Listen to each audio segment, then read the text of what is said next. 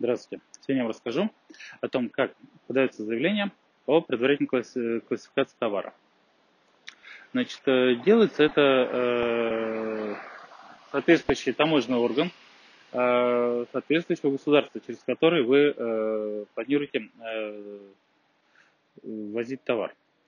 Подаете в уполномоченный таможенный орган, заявление, подается заявление э, как в электронном, так и на бумажном носителе по усмотрению декларанта. То есть и тот, и тот вариант э, допускается.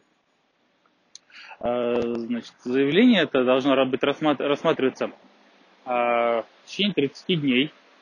При этом, когда вы подаете заявление, в заявлении должно быть указано про товар все. То есть должно быть коммерческое э, товарное наименование, э, все характеристики, э, свойства.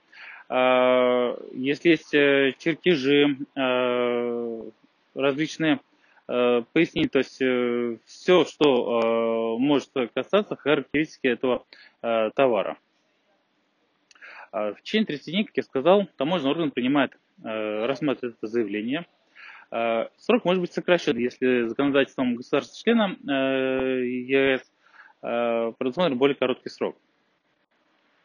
Но если таможенному органу возникает сложность, он не может принять соответствующего предварительного решения классификации товара, он запрашивает дополнительные документы, которые декларант предоставляет в течение 60 дней с момента подачи заявления.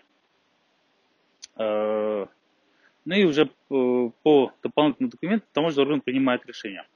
Таможенный орган вправе отказать э, в принятии э, такого решения, но это может быть только в том случае, если либо не представлены дополнительные документы, которые он запросил, либо их недостаточно для того, чтобы принять решение о предварительной классификации товара. Вот таков порядок подачи заявления о предварительной э, классификации товара.